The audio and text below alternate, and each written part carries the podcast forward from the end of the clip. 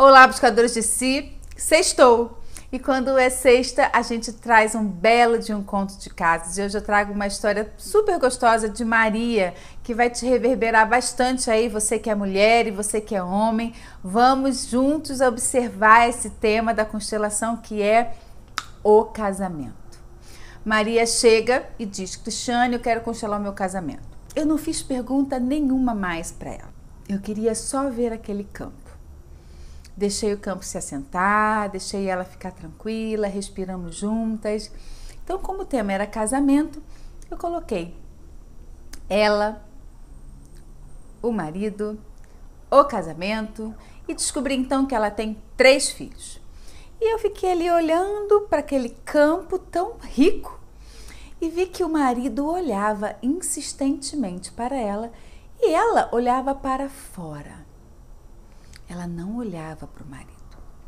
E eu fiquei tentando ali sentir no campo se ela tinha uma pessoa, se era um amor antigo, o que que era, mas fiquei ali tranquila, esperando essa informação vir. E eu disse para ela: "Qual é a questão do casamento?" E ela disse: "Cristiane, a gente não conversa. A gente não conversa sobre nada. E isso é muito ruim, a única coisa que a gente conversa é sobre os nossos filhos. A escola de um, o curso de outro, o esporte de outro, né? São três, demanda bastante coisas e a gente só para para conversar sobre eles. Sobre a gente, a gente não conversa mais. Então eu fiquei, continuei sentindo aquele campo, percebendo que ela continuava olhando para fora.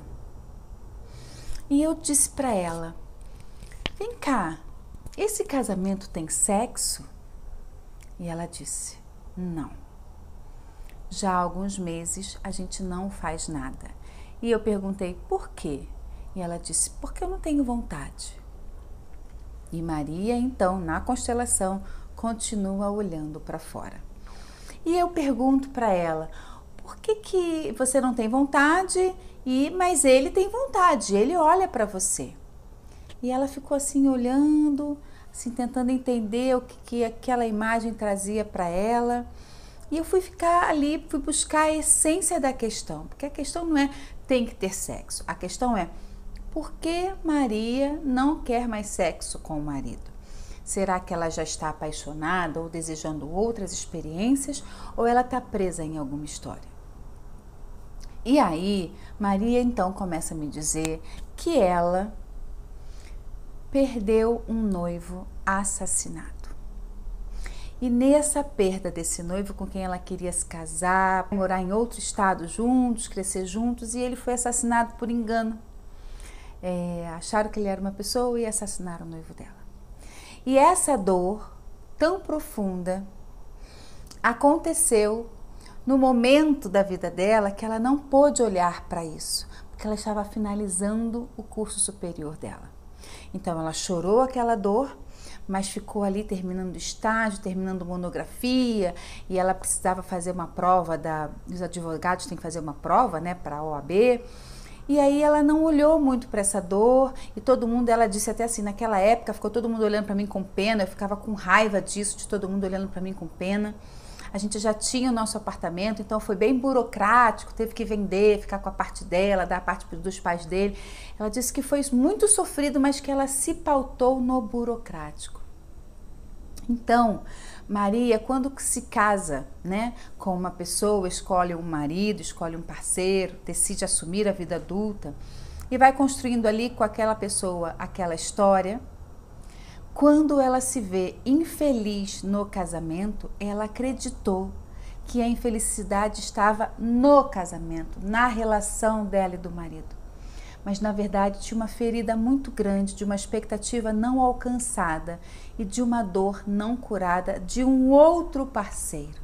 Maria então pôde fazer o encontro com aquele parceiro, se despedir dele e se permitir o luto de não ter então se casado com ele e ter é, sido frustrada daquela expectativa tão prematuramente, tão repentinamente. E foi um encontro muito bonito. Maria precisou ficar ali muito tempo. Ela chorava de soluçar e era um choro da alma. E foi um encontro bem profundo. Eu lembro que eu precisei deixar ela bastante tempo ali. Então, quando ela respirou e viu que apesar daquela dor, ela conseguiu construir uma nova família. Ela conseguiu construir com um companheiro super bacana que olhava para ela, que a amava. Conseguiram ter três filhos. Mas ela incutiu em algum momento que a infelicidade era por conta do casamento. E eu disse então para Maria: você precisa olhar para tudo que você conseguiu construir apesar da dor. Apesar dessa dor da perda, você conseguiu construir muito. E agora você precisa se despedir dessa dor, olhar para ela, não negá-la, olhar para ela, se despedir e se apropriar da família que você tem. Então ela conseguiu respirar, olhar para dentro, olhar para o marido e ver o quanto ele olhava para ela. E aí ela disse: Mas ele não fala comigo. É, tudo bem, agora eu entendi, mas agora ele vai, a partir de agora ele vai conversar comigo. E aí eu disse para Maria: Maria, quando um casal deixa de fazer sexo, quando o casal deixa de se relacionar sexualmente, ele deixa de ser um casal. Eles se tornam muitas vezes amigos, gerenciadores da casa, gerenciadores dos filhos, pai ou mãe, né, protege ela, ele, ele protege ela. Eles se tornam muita coisa, menos parceiros, menos marido e mulher. E aí a gente está falando de menos e menos e menos quando você deixou de ativar a sua libido e olhar para esse homem que te ama, que está nítido aqui que te ama e que te deseja, ela, ele me procura muito. Que te deseja, quando você deixa de olhar para esse homem desse lugar, é, vocês ficam só no menos. Menos diálogo, menos toque, menos intimidade, menos entendimento. Você precisa ir para o mais. Se despede dessa história, coloca ela no seu coração, dê um lugar a esse noivo no seu coração e permita com que seu marido seja o seu marido, o homem, e assim você ser a mulher. Então Maria pôde olhar para aquela história e perceber que a queixa inicial dela era: ele não fala comigo. Mas na verdade ela se, do, se deu conta de que ela não estava permitindo com que ele fosse o marido dela. Então, ela estava indo para o menos, ela estava conectada lá com a morte. Então, Maria foi ativando a vida novamente, reorganizando a história dela, e eu tenho, assim, é, feedbacks recentes dela, e é por isso que eu estou trazendo num conto de casa, porque ela ouviu um conto de casa e achou que era a história dela, mas não era nada, não era mesmo. Ela, não, na verdade eu quero que você conte a minha história. E o feedback dela é o seguinte: Cristiane, eu quero te dizer, nós viajamos juntos e fizemos uma segunda lua de mel sem os três filhos. Foi a primeira viagem que nós fizemos juntos. E eu estou muito feliz. A gente tem conversado mais, a gente começou uma terapia de casal para que a gente possa aprender a conversar, se entender. E aí eu fico muito feliz, muito feliz, porque eu não peço feedback, a gente não tem que pedir feedback, mas às vezes quando eles vêm, deixando nosso coração quentinho e podendo aqui eu estar compartilhando com vocês essa história tão bonita. Então, muitas vezes, quando o casamento está difícil, quando a relação está complicada, nem sempre a questão é do casamento. Muitas vezes é por conta de questões anteriores com parceiros anteriores. Prestem atenção nisso. Boas reflexões.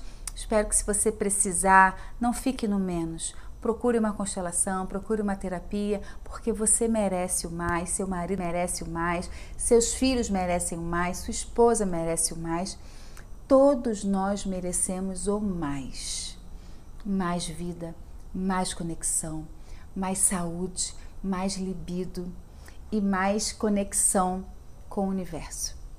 Um beijo, deixo aqui o meu carinho para vocês e até sexta-feira que vem com mais um conto de caso aqui no YouTube, tá bom?